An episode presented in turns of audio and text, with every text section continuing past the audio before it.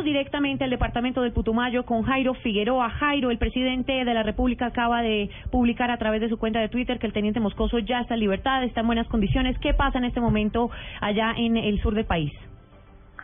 Pues le cuento que aquí en el aeropuerto 3 de mayo de la ciudad de Puerto Rico se está a la espera del regreso pues de las aeronaves y ya lo ha manifestado pues el presidente de la República, Juan Manuel Santos. Entonces, eh, lo que en este momento se dispone aquí en el es el del Moscoso y de una vez las aeronaves para su traslado a la capital de la República, donde se verificará si es cierto que, el eh, oficial del ejército resultó herido en la toma eh, que hace 13 días ocurrió en Puerto Quejo, que mejor que ocurrió parte de la guerrilla del Frente 32 a una patrulla militar. Todo está a la espera del regreso de las aeronaves aquí en el Tumayo.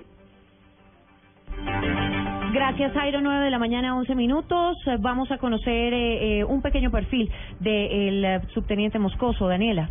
María Camila, pues se trata del subteniente Cristian Esteban Moscoso Rivera, que nació el 14 de octubre de 1989 en Cali, Valle del Cauca. Tiene 26 años, llevaba cuatro años en el grado de subteniente del Ejército Nacional. También es hijo de Esteban Moscoso Ortega, quien es suboficial en uso de buen retiro, y también de Dora Alba Rivera Franco, es el segundo de tres hermanos. Y recordemos que lo que han dicho las autoridades, el protocolo a seguir después de esta liberación, es que el subteniente Moscoso abordará un avión en el que llegará también a la división de asalto aéreo en Bogotá, que es CATAM, y después de esto será trasladado en una ambulancia hacia el Hospital Militar Central, donde será valorado y atendido por los médicos para establecer cuáles son sus condiciones de salud en este momento.